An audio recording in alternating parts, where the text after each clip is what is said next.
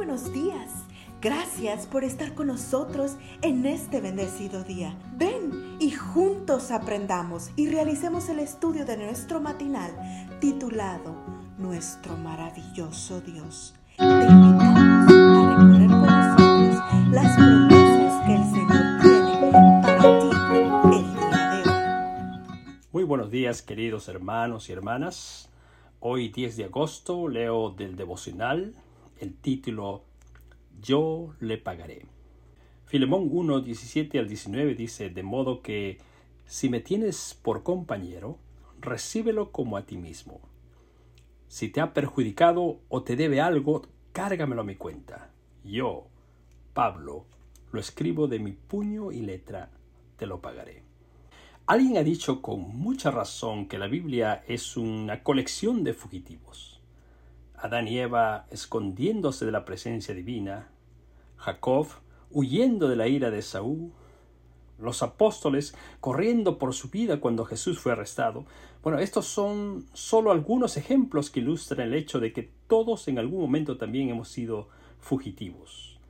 Fugitivos huyendo de un Dios que no se cansa de perseguirnos, y que no descansa hasta encontrarnos. De esto trata nuestro texto hoy. Nos presenta al apóstol Pablo intercediendo ante Filemón en favor de Onésimo, un esclavo fugitivo. ¿Por qué huyó Onésimo de la casa de Filemón? No lo sabemos. Lo que sí sabemos es que a pesar de haber cometido un delito capital, Dios guió a Onésimo a la persona que podía ayudarlo, no solo a restaurar la relación rota con Filemón, sino a entregar su vida a Cristo. ¿Cómo podría arreglar una relación con Filemón? El apóstol aconsejó al esclavo fugitivo que regresara a Colosas y arreglara cuentas con su amo. Mientras tanto, Pablo intercedía en favor mediante una carta. ¿Y, ¿Y de qué manera de interceder? Aunque en Cristo tengo la franqueza suficiente para ordenarte lo que debes hacer, le dice Pablo a Filemón. Prefiero rogártelo en el nombre del amor. Yo, Pablo, ya anciano y ahora además prisionero en Cristo Jesús, te suplico por mi hijo unésimo, quien llegó a ser hijo mío mientras yo estaba preso. En otro tiempo te era inútil, pero ahora nos es útil tanto a ti como a mí. En lugar de ordenar, Pablo intercede por amor a Cristo. Como si dijera, recuerda, Filemón, que en otro tiempo también tú y yo fuimos fugitivos de Dios. Sin embargo, su amor nos alcanzó y nos perdonó. Por lo tanto, acepta Onésimo de la misma manera que Dios nos ha hecho aceptos, aceptos en el amado. Y si te ha perjudicado o te debe algo, cárgalo a mi cuenta. Yo, Pablo, te lo pagaré. Hmm. ¿No es esta una adecuada ilustración? Es verdad imperfecta de lo que Cristo ha hecho por ti y por mí.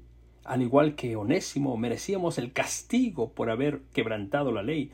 Pero entonces Cristo, nuestro intercesor, se presenta ante el trono celestial y dice, Padre, no mires ahora sus pecados, sino su arrepentimiento y recíbelos como me recibirías a mí.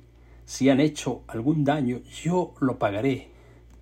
Y pagó nuestra deuda del pecado con su propia sangre.